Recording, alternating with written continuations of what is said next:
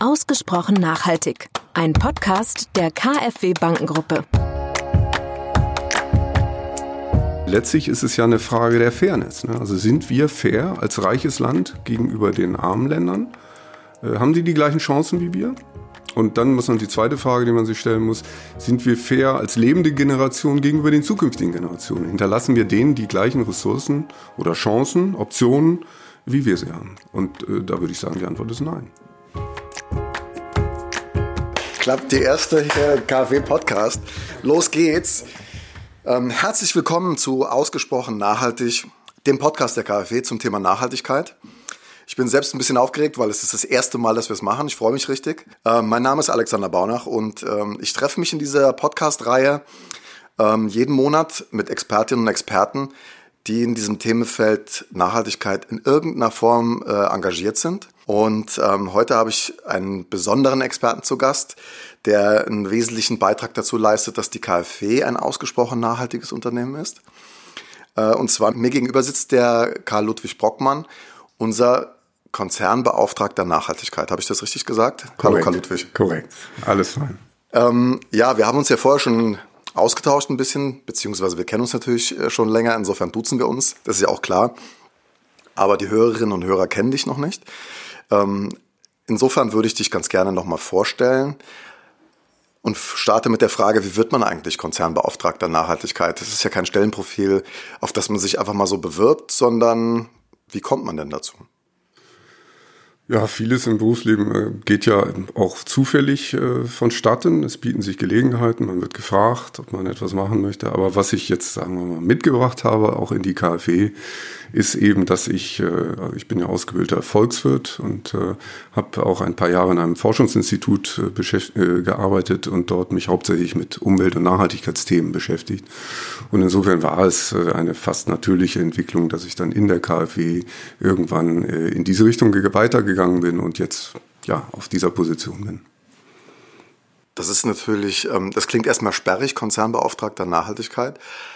Aber ich habe das ja auch selbst schon erlebt. Es ist ein interessanter Job. Man hat einen sehr äh, guten Zugang zum Vorstand und man setzt ein bisschen die Agenda für dieses Unternehmen beim Thema Nachhaltigkeit. Also du hast äh, gemessen an den anderen Mitarbeitern im Unternehmen schon einen sehr großen Hebel bei dem Thema. Würdest du das auch sagen? Ja, teils, teils. Also es ist ja so, Nachhaltigkeit heißt ja jetzt auch für eine Bank gesprochen, dass man versucht, ähm, andere Aspekte, die nicht unbedingt mit Geld zu tun haben, in die Prozesse, in die Produkte mit reinzubringen. Und die anderen Aspekte sind dann eben Beiträge für die Umwelt, Beiträge für die soziale Entwicklung der Gesellschaft, für die wirtschaftliche Entwicklung der Gesellschaft.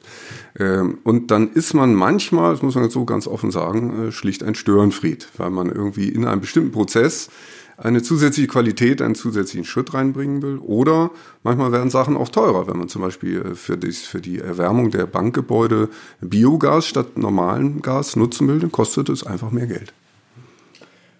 Nachhaltigkeit kostet Geld, muss man sich auch leisten können. Aber bevor wir äh, ganz stark in das Fachliche gehen ähm, und ein bisschen warm zu werden ähm, und dich ein bisschen besser kennenzulernen, haben wir eine kleine Fragerunde vorbereitet mit jeweils zwei Begriffspaaren. Du sollst dich für eins, äh, einen der beiden Begriffe entscheiden. Okay. Gerne auch nochmal mit einer kurzen Begründung, warum du dich für etwas entschieden hast. Und ähm, ja, bist du bereit dafür? Ja. Okay, also erstes Begriffspaar. James Bond oder Green Bond?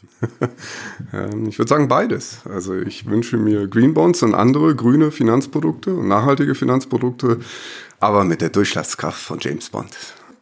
Okay, du bist natürlich auch unser James Bond für die Nachhaltigkeit ja, im Unternehmen. Insofern passt das. Ähm, bevor wir gestartet sind, haben wir uns auch über das Thema Fußball schon ausgetauscht. Deswegen liegt mir auf dem Herzen, äh, bei einem Frankfurter Institut zu fragen, Frankfurt oder Bremen? Bremen. Bremen. Ist auch grün, ne? insofern passt auch zur Nachhaltigkeit. Aber beim anstehenden Pokalendspiel bitte Frankfurt. Ach nee, das war das letzte. Letztes nee, Jahr. Leipzig. Leipzig. Okay. Sieht der Gemeindefan natürlich nicht so. Wochenmarkt oder Discounter? Leider ist es als äh, Vater einer Familie mit drei Kindern äh, sehr oft der Discounter und zu selten der Wochenmarkt. Aktie oder Sparbuch? Ähnliche Antwort. Leider zu viel Sparbuch, zu wenig Aktie. Ja, es sollte mehr Aktie sein, eine grüne Aktie. Das ist grüne Aktie, aber für eine Bank ist es ja auch wichtig, Kapital zu haben. Insofern sind die Sparer auch äh, sehr, sehr bedeutend für, für Banken heutzutage. Ja, die Frage nach Fahrrad oder Auto, die lassen wir einfach mal, weil ich weiß, dass du überzeugter Radfahrer bist. Ja. Insofern äh, gibt es da schon mal eine Antwort auf die Frage. Ähm, ein bisschen fachlicher werdend, wie steht es mit beruflichen Reisen? Bahn oder Flugzeug? Als Nachhaltigkeitsbeauftragter steht man natürlich ein bisschen unterm Brennglas, ne? Ja, aber das ist ein guter, guter Case. Also wir haben, bin ich nicht der Einzige, viele Dienstreisen nach Berlin oder Brüssel, als, äh, um die beiden als Beispiele zu nehmen. Das kann man sehr gut mit der Bahn machen. Ich fahre seit einiger Zeit mindestens einmal im Monat nach Brüssel und das ist ein klarer Vorteil hier, die Bahn statt das Flugzeug zu nehmen. Und da können sich auch durchaus noch mehr Kollegen oder auch andere Mitarbeiter anderer Banken, Stand, äh, die Verbindung nach Berlin oder anderen Städten haben, ein Beispiel dran nehmen. Wir haben das Beispiel deswegen auch gebracht, weil es ist ja ein bisschen eine äh, ideologische Diskussion. Ähm, gerade in der heutigen Zeit fragt man sich, kann man überhaupt noch fliegen? Sollte man fliegen? Aber ich glaube, so eine Null- oder Eins-Entscheidung ist ja da auch falsch. Ähm, es ist nachvollziehbar, wenn du sagst, Bahn sollte das äh, Mittel der Wahl sein. Trotzdem, äh, ohne Flugzeug kommt man auch nicht aus. Also, ähm, wie wäre denn sozusagen deine, deine Einschätzung?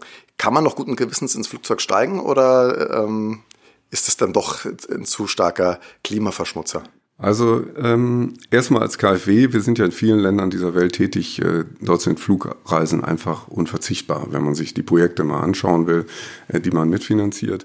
Aber es gibt äh, häufig Wahlentscheidungen und da ist meine Erfahrung, muss das Setting stimmen. Zum Beispiel, wenn wir einen Termin in Berlin haben, der um 10 oder um halb 10 anfängt, dann ist es nicht machbar mit der Bahn, dann ist es automatisch das Flugzeug. Also, was will ich damit sagen? Man muss sich selber Mühe geben und insofern ist das schlechte Gewissen nicht schlecht. Aber auch die Strukturen drumherum müssen darauf abgestellt werden, eben solche Bahnreisen stärker zu ermöglichen. Das ist ganz einfach die Terminwahl. Fängt man um halb elf an. Letztes Begriffspaar, was wir haben, passt nicht so ganz zusammen, aber soll schon mal eine Richtung für das weitere Gespräch vorgeben. Pariser Klimaabkommen oder Fridays for Future? Du hast ja drei Kinder, hast du gesagt. Wo schlägt da dein Herz? Ach ja, bei letzterem sicherlich. Ne? Also das, ich merke das auch, dass das bei meinen Kindern ankommt. Äh, ich merke auch, dass äh, im ganzen Umkreis zum Beispiel das Thema eben schlechtes Gewissen beim Fliegen zunimmt. Ich hoffe, dass das, dass das so anhält. Aber letztlich ist es ja ein Zangenangriff. Also der Friday for Future ist sozusagen von der Basis, von den Menschen, von den Jugendlichen, von der Wissenschaft her. Und Pariser Klimaabkommen ist ja von der anderen Seite her, von der internationalen Politik her. Und dieser Zangenangriff, wenn der stimmt, dann haben wir vielleicht doch noch ein bisschen Hoffnung. Ich würde ganz gerne dich nochmal auf das Thema Begriffsklärung ansprechen, Nachhaltigkeit. Mir geht es so, Nachhaltigkeit ist ein Begriff, der ist gefühlt schon irgendwie durch. Äh, in den letzten Jahren wurde auf alles Mögliche das Label Nachhaltigkeit draufgepackt. Äh, ein absolutes Modewort. Mhm. Sehr inflationär benutzt. Jetzt habe ich das Gefühl, er ist auch mit Fridays for Future, mit solchen Dingen im Mainstream angekommen und es geht darum, das mal konkret zu machen. Was wollen wir denn wirklich ändern, um nachhaltiger zu werden?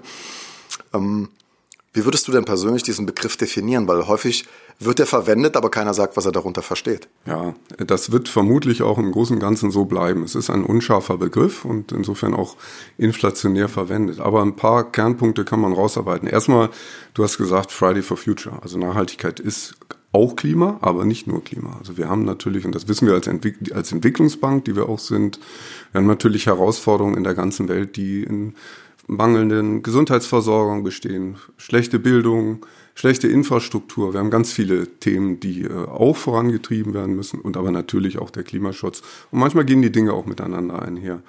Also das sind erstmal sozusagen die thematischen Säulen, Umwelt, Soziales, wirtschaftliche Entwicklung. Aber eben äh, letztlich ist es ja eine Frage der Fairness. Ne? Also sind wir fair als reiches Land gegenüber den armen Ländern? Äh, haben die die gleichen Chancen wie wir? Und dann muss man die zweite Frage, die man sich stellen muss, sind wir fair als lebende Generation gegenüber den zukünftigen Generationen? Hinterlassen wir denen die gleichen Ressourcen oder Chancen, Optionen, wie wir sie haben? Und äh, da würde ich sagen, die Antwort ist nein. Tun wir nicht. Und was heißt das für den Wohlstand, den wir haben? Ist Nachhaltigkeit eine Entscheidung für weniger Wohlstand? Äh, das hängt dann immer davon ab, was für Annahmen man trifft, welche technologischen Entwicklungen sich in Zukunft ergeben werden. Aber äh, eines ist klar, die Atmosphäre kann nicht beliebig viel Treibhausgase aufnehmen. An, der, an dieser Stelle leben wir auf Kosten. Ist unser Wohlstand auf Kosten der, der kommenden Generation, das ist ganz klar. Und zum Teil ja auch auf unsere eigenen, die meiner Kinder, die werden eine andere Klimawelt vorfinden als ich oder finden eine andere vor.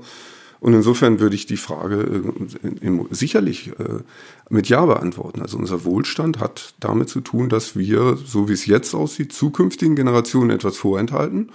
Und man kann sogar darüber diskutieren, ob wir nicht anderen Völkern, Menschen dieser Welt mit unserem Wohlstand auch eigentlich zu viel abfordern. Ne? Geben wir genug Geld in die Entwicklungshilfe? Das wäre zum Beispiel so eine konkrete Frage.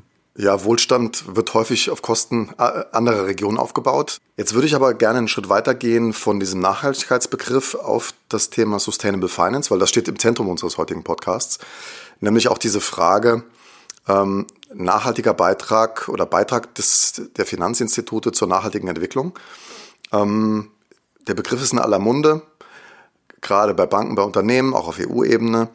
Ähm, wie würdest du diesen Begriff dann auch von der Nachhaltigkeitsdiskussion ausgehend oder von dem Nachhaltigkeitsbegriff ausgehend ähm, definieren?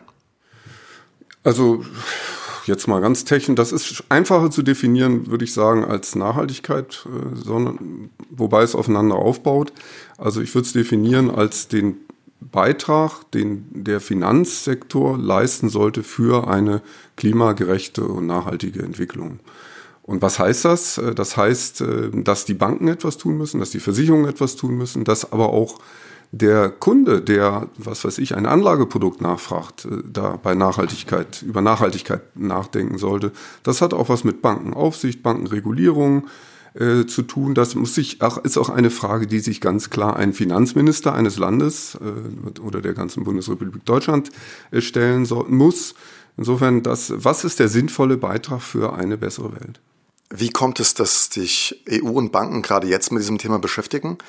Nachhaltigkeit gibt es ja schon lange irgendwie in der Welt. Gefühlt die letzten 10, 15 Jahre ähm, hat der Begriff äh, schon Konjunktur.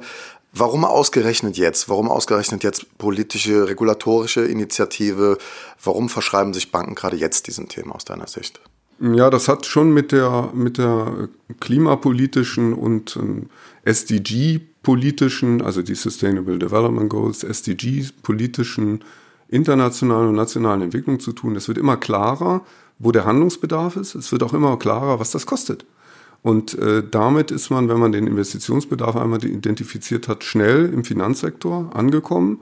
Und das sind ja jetzt, weil du von der EU gesprochen hast, sind das ja auch die Ziele der EU mit ihrem Aktionsplan für ein äh, Sustainable Wachstum, für ein nachhaltiges Wachstum, nämlich die Investitionsflüsse teilweise umzulenken in die nachhaltige Richtung, das Risikomanagement der Finanzinstitute nochmal durchschauen, äh, durchzuschauen, sind hier alle Risiken, die uns durch Umweltveränderungen drohen, im Griff und überhaupt insgesamt für mehr Transparenz zu sorgen. Diese drei Stoßrichtungen sind schon mal genau richtig, die passen in den Finanzsektor.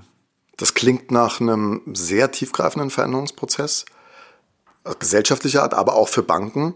Ähm, jetzt sind wir eine KfW, die nachhaltige Verbesserung der Lebensbedingungen gefühlt schon immer als oberstes Ziel ihrer Tätigkeit hat.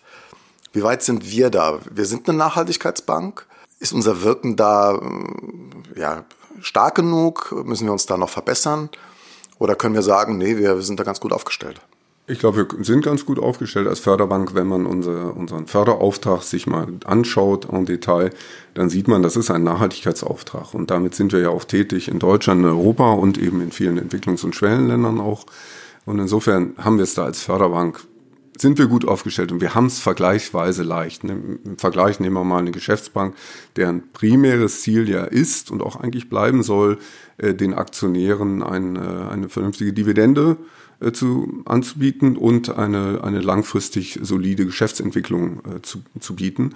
Aber mit dem letzten Punkt sind wir schon dabei. Ich glaube, dass ein, ein langfristig solides Geschäftsmodell für eine Bank eben nur möglich ist, äh, wenn sie auch ihren Beitrag für die Gesellschaft darstellen kann, wenn sie eine vernünftige Governance hat, auch für Umwelt- und Sozialrisiken, die mit ihren Finanzierungen einhergehen können. Ich würde ganz gerne an der Stelle nochmal einen kleinen Bogen spannen. Ähm, ich habe ja gerade schon gesagt, wir waren schon immer aktiv in der KfW bei dem Thema nachhaltige Verbesserung der Lebensbedingungen. Wenn man Kollegen fragt, die länger in dem Haus äh, dabei sind, die sagen, wir haben das schon immer getan, wir wussten nur nicht, dass es nachhaltig heißt. Heute ist es explizit gemacht. Gleichwohl ähm, haben wir mal die Frage gestellt, was heißt Nachhaltigkeit im Projektgeschäft, weil wir sind ja in der Entwicklungsbank weltweit tätig. Nehmen wir das Beispiel Schutz des Regenwaldes in Zentralamerika dazu haben wir mit einem Experten gesprochen, unserem Kollegen Nico Schützhofer, der für die KfW als Büroleiter ein paar Jahre in Zentralamerika war und zuletzt als Projektleiter für Südosteuropa tätig war. Hören wir da mal rein. Wenn man an Zentralamerika, an Südamerika denkt, dann äh, denkt man natürlich an Regenwald. Regenwald ist gerade für die westliche Welt, auch für Europa ein sehr emotionales Thema, Abholzung und, und Bedrohung des Lebensraums. Ähm, was heißt denn das Thema Nachhaltigkeit in, in diesen Gebieten? Ja, das ist, glaube ich, eine ganz berechtigte Frage. Wenn man aus Deutschland sich überlegt, was ist denn ein Schutzgebieteprojekt in Zentralamerika, dann denkt man natürlich direkt an Wald. Und das ist auch erstmal richtig. Aber es deckt eben nur eine Dimension von Nachhaltigkeit, nämlich in dem Fall Umwelt ab. Es gibt ja de facto in den Schutzgebieten auch nur ganz geringe ähm, Investitionsmöglichkeiten. Also die, Kernzone von Schutzgebieten ist ja so geschützt, da darf ja noch nicht mal jemand rein. Also insofern gibt es dort wenig Möglichkeiten zu investieren. Und in dem Sinne ist es auch ganz klar, dass die soziale und wirtschaftliche Dimension hier mitgedacht werden muss. Die Schutzgebiete werden ja geschützt, damit niemand reingeht und die Bevölkerung am Rand dieser Schutzgebiete in den sogenannten Pufferzonen ist eigentlich der wesentliche Faktor, mit dem man dann zusammenarbeitet. Sprich, man macht dort soziale Entwicklung, man finanziert auch wirtschaftliche Möglichkeiten, die der Bevölkerung ermöglichen, nicht über Holzeinschlag und illegale Viehwirtschaft in den Schutzzonen ihre Familie über den nächsten Tag zu bringen, sondern eben sich positiv auch in der sozialen und wirtschaftlichen Dimension zu entwickeln. Klares Plädoyer aus meiner Sicht dann dafür, immer den gesamthaften äh, Nachhaltigkeitsblick zu haben. Also nicht durch eine Verengung auf das ökologische Thema den anderen Dimensionen gar nicht mehr gerecht werden zu können. Aber wenn wir jetzt ein so großes Thema, was du ja sehr äh, nachvollziehbar beschreibst, nehmen, wird denn der Beitrag des Finanzsektors da nicht ganz klein, wenn man sagt, Sustainable Finance soll jetzt die Welt retten? Also am Ende ist es immer klar, dass sich auch in der Realwirtschaft und in den eigentlichen politischen Maßnahmen dann auch die nachhaltigen Politiken durchsetzen. Äh, es hilft natürlich wenig, wenn man ähm, mit einer Regierung zusammenarbeitet, die eigentlich gar kein richtiges Interesse daran hat, ähm, Regenwälder zu schützen, sondern andere Themen in den Vordergrund stellt, zum Beispiel ähm, die Abholzung auch wirtschaftlich im Sinne der Landwirtschaft nutzen möchte oder ähm, dass der soziale Druck von Menschen, die in sehr schlechten sozialen Verhältnissen leben, rausgenommen werden soll, indem eben äh, denen die Möglichkeit gegeben wird, in Schutzgebiete hineinzugehen und dort ihren Lebensunterhalt über Landwirtschaft äh, zu sichern. Ähm, aber insofern kann man eben sehen, man braucht die guten Entwicklungspartner, die selber den Impuls haben, eine nachhaltige Entwicklung zu vollziehen. Man kann diese Partner unterstützen und das Ganze gelingt immer dann, wenn die drei Dimensionen stringent zusammengedacht und auch in, entsprechend implementiert werden. Nachdem wir das gehört haben, ähm, was der Nico gesagt hat, und er hat ganz klar angesprochen, Dimensionen von Nachhaltigkeit. Da geht es ja darum, dass er sagt, Projekte sind immer dann besonders erfolgreich, wenn man an alle Dimensionen von Nachhaltigkeit denkt. Ähm, soziale Dimension, wirtschaftliche und auch ökologische Dimension. Wie siehst du das? Ja, auf alle Fälle. Also das ist, äh, es gibt sicherlich zahlreiche Beispiele dafür. Das ist insbesondere natürlich auch ein Fall, wenn wir an alle großen Infrastrukturprojekte denken. Wenn es darum geht, irgendwo eine Straße, eine Brücke zu bauen, vielleicht sogar ein, ein Zementwerk oder ein, wenn es darum geht, ein großes Regenwaldgebiet zu schützen. Das sind äh, Dinge, äh, die gehen nicht ohne Einbindung der umliegenden äh, Gemeinden, der Bevölkerung, die dort lebt, die auch mitarbeitet an diesen Projekten. Es geht darum, sie einzubinden. Es geht teilweise auch darum, sie zu schützen. Also es darf ja nicht von einem Projekt Nehmen wir mal an, es ist äh, eine, eine, eine größere Bauphase dort äh, angedacht. Äh, das darf ja nicht die, die Menschen dort unangemessen benachteiligen, die in der Gegend leben. Ne? Unser Kollege Nico Schutzhofer hat in seinem O-Ton auch jetzt ja anklingen lassen, dass ein Erfolgsfaktor auch ja, die Politik vor Ort ist, die diese Bereitschaft mitbringen muss, einen Transformationsprozess zu haben, die auch ein wirkliches Interesse daran haben muss, die Dinge nachhaltig zu gestalten. Ähm, was ich mich dabei frage, wenn wir jetzt auf Sustainable Finance wieder zurückgehen, hat die Finanzbranche, die Finanzinstitute, haben die denn überhaupt so einen großen Hebel, diesen, diesen Transformationsprozess zu vollziehen? Dass es kapitalintensiv ist, keine Frage, dass wir Kapital als, als dienende Institute für die Wirtschaft zur Verfügung stellen müssen. Aber sind nicht wirtschaftliche und politische Überlegungen da wesentlich entscheidender, äh, die Nachhaltigkeitswende voranzubringen? Äh, das kann gut sein. Also was, was können wir als Finanzinstitut machen? Wie gesagt, jetzt äh, wir passen auf, dass unsere Projekte nach vernünftigen Standards umgesetzt werden. Wir wollen gucken, dass wir auch die richtigen Projekte äh, fördern. Ähm, aber ähm, natürlich können wir nicht, was, nehmen wir mal ein Beispiel, ähm, verhindern, dass in einem ärmeren Land die Benzinpreise massiv subventioniert werden. Hm? Was aus Armuts Gesichtspunkten vielleicht sogar nachvollziehbar ist, aber es ist auf alle Fälle aus Umweltsicht nicht nachhaltig. Es führt zu einem extrem hohen Benzinverbrauch. Andere Energieträger werden äh, dabei zurückgestellt. Der Individualverkehr wird ja im Grunde indirekt damit gefördert. Das können wir als Bank gar nicht verhindern. Aber das ist auch generell so. Wir können nicht, äh, das betrifft die ganze Sustainable Finance Debatte auch. Ähm, letztlich äh, wird das, was dort passiert, nicht genügen, nie genügen können um die Klimaziele, um die Nachhaltigkeitsziele zu erreichen. Das muss aus der Politik kommen. Es muss die richtige Politik im Verkehrssektor, in der Landwirtschaft, in der Energiewirtschaft, im Gebäudesektor gemacht, gemacht werden von den zuständigen Ministerien in den Ländern. Und die Banken haben die Rolle, äh, für diese, in, in dieser Anreizstruktur die richtigen Produkte und in den richtigen Volumina und in der richtigen Qualität anzubieten. Das ist unsere Rolle klingt für mich ein bisschen als ähm, Regulierung als Trigger für Entwicklung. Weil wenn wir von politischer Ebene sprechen, dann reden wir irgendwo auch immer von, von Regulierung. Und du bist ja nicht nur Konzernbeauftragter für Nachhaltigkeit der KfW, sondern du arbeitest ja schon seit vielen Monaten sehr intensiv auf europäischer Ebene daran, ähm, Standards für eine nachhaltige Finanzwirtschaft zu entwickeln. Du bist also Mitglied der sogenannten High-Level Expert Group on Sustainable Finance. Muss ich gleich korrigieren. Technical Expert Ach, Technical Group on Expert. Sustainable Finance. Okay. Um, ähm, was heißt das? Was passiert da, beziehungsweise darfst du überhaupt über deine Arbeit dort sprechen? ja, über meine Arbeit äh, darf ich sprechen. Aus der Arbeit äh, äh, ja, haben wir einen, einen, einen, einen gewissen Kodex, dass wir über unsere Berichte und über unsere Zwischenstandsmeldungen äh, kommunizieren. Aber natürlich kann ich darüber etwas sagen. Ähm, es ist so, der, der, da sind mehrere Jobs in dieser Technical Expert Group. Der Job, bei dem ich äh, sehr intensiv involviert bin, ist der Versuch, ähm, äh, eine Taxonomie zu entwickeln. Das muss man sich so vorstellen wie eine Sprache.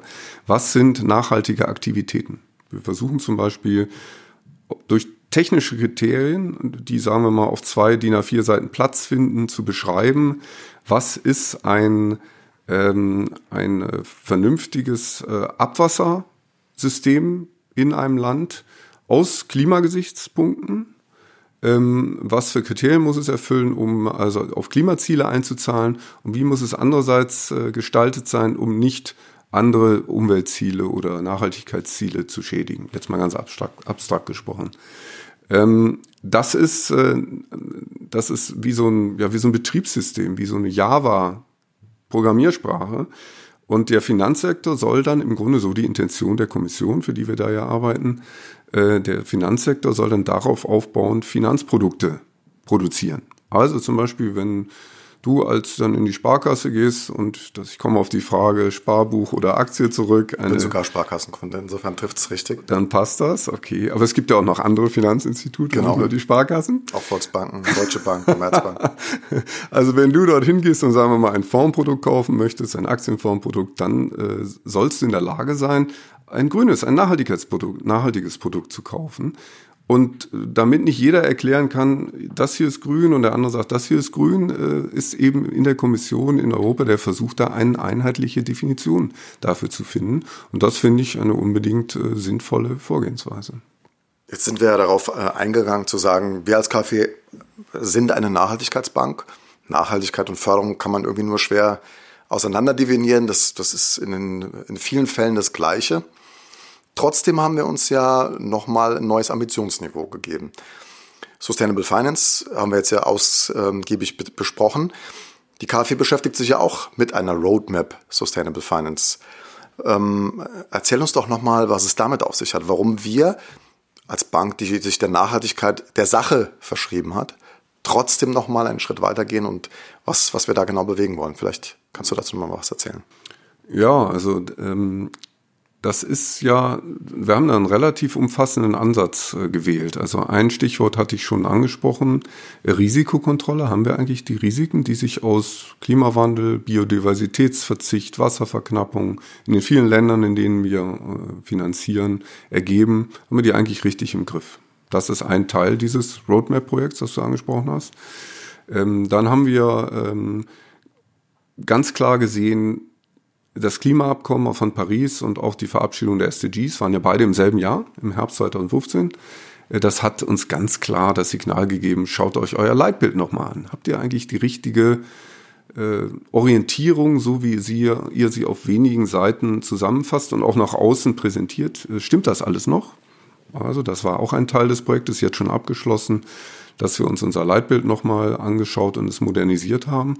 Ein zentrales Element ist sicherlich die Banksteuerung. Wir schauen uns verschiedene Optionen an, wie man unsere Banksteuerung, also die Steuerung unserer neuen Zusagen in, in allen Geschäftsfeldern noch besser auf äh, Nachhaltigkeit ausrichten kann. Und was man auch jetzt nochmal für die Finanzindustrie äh, sich vor Augen führen muss, äh, am Anfang haben wir es schon mal so ein bisschen davon gehabt, ähm, das, das, was wir machen, wird die Welt nicht retten. Wir sind ein wichtiger flankierender Faktor für eine nachhaltige Entwicklung, aber die richtigen Impulse müssen in der Realwirtschaft ge gesetzt werden.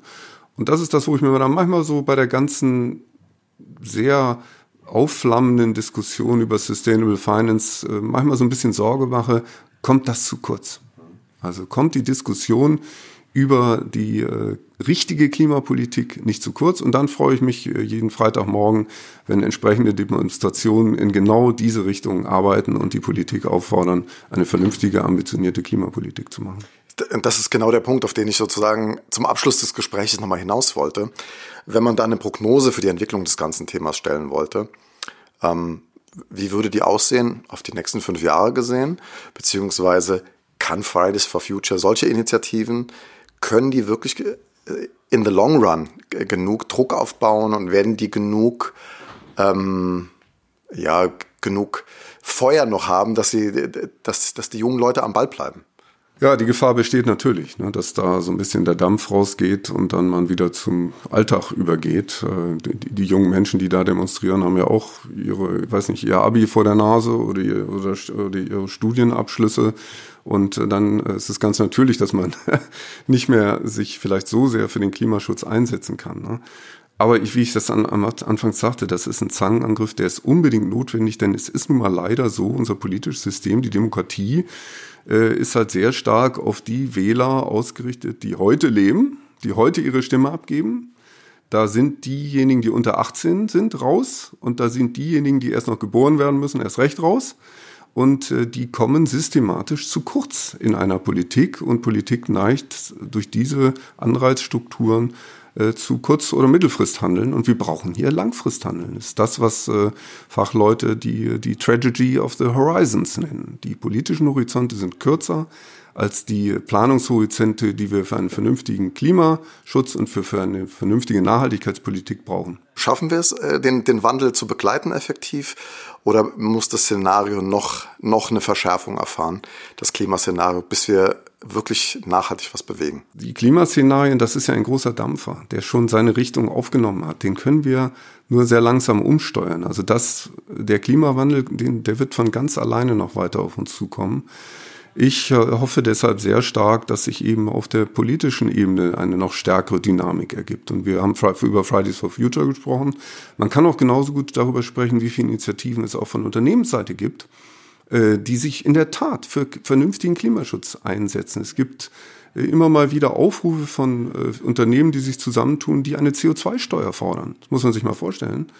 Und das sind die wichtigen politischen, gesellschaftlichen Entwicklungen, die dann hoffentlich am Ende den notwendigen Druck aufbauen, damit die Politik eben auch handelt. Vielen Dank äh, für das Gespräch. Ja, gerne. Aber ich werde dich dann, wenn du das nächste Mal bei der Sparkasse warst, fragen, was du dort gemacht hast. Alles klar, ich werde davon berichten und ja, unsere Zuhörerinnen und Zuhörer können sich darauf einstellen, dass wir dich das eine oder andere Mal bestimmt noch in diesem Podcast hören werden. Wir erscheinen ja einmal im Monat. Wir würden uns freuen, wenn Sie uns die Treue halten und diesen äh, Podcast abonnieren. Die nächste Folge wird auch wieder über ein ausgesprochen nachhaltiges Thema gehen, nämlich das Thema Plastik, Plastikvermeidung. Die KfW tut auch einiges in diesem Bereich, um Plastikmüll in den Ozeanen zu vermeiden bzw. zu beseitigen. Wir werden auch wieder die ein oder andere Expertin, den ein oder anderen Experten nochmal am Start haben und würden uns freuen, wenn Sie nochmal einschalten dazu. Bis dahin eine gute Zeit. Dankeschön.